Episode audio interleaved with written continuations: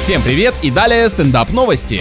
В Санкт-Петербурге открылась вакансия охотника за пылевыми бурями. Само название должности лично у меня сразу вызывает ассоциации с творчеством группы Король и Шут, а именно с образом из песни «Дурак и молния». На самом деле сотрудник с помощью снимков из космоса будет искать своеобразные мусорные тучи, состоящие из различных мелких частиц, которые ветер способен переносить на сотни и тысячи километров. Как же уныло звучит, там даже выбивалка для ковров не фигурирует. В современном мире любая потенциально интересная работа превращается в компьютерную скукоту.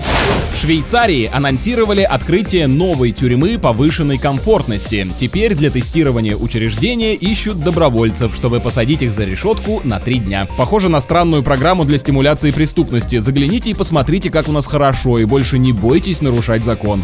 На этом пока все. С вами был Андрей Фролов. Еще больше новостей на нашем официальном сайте energyfm.ru.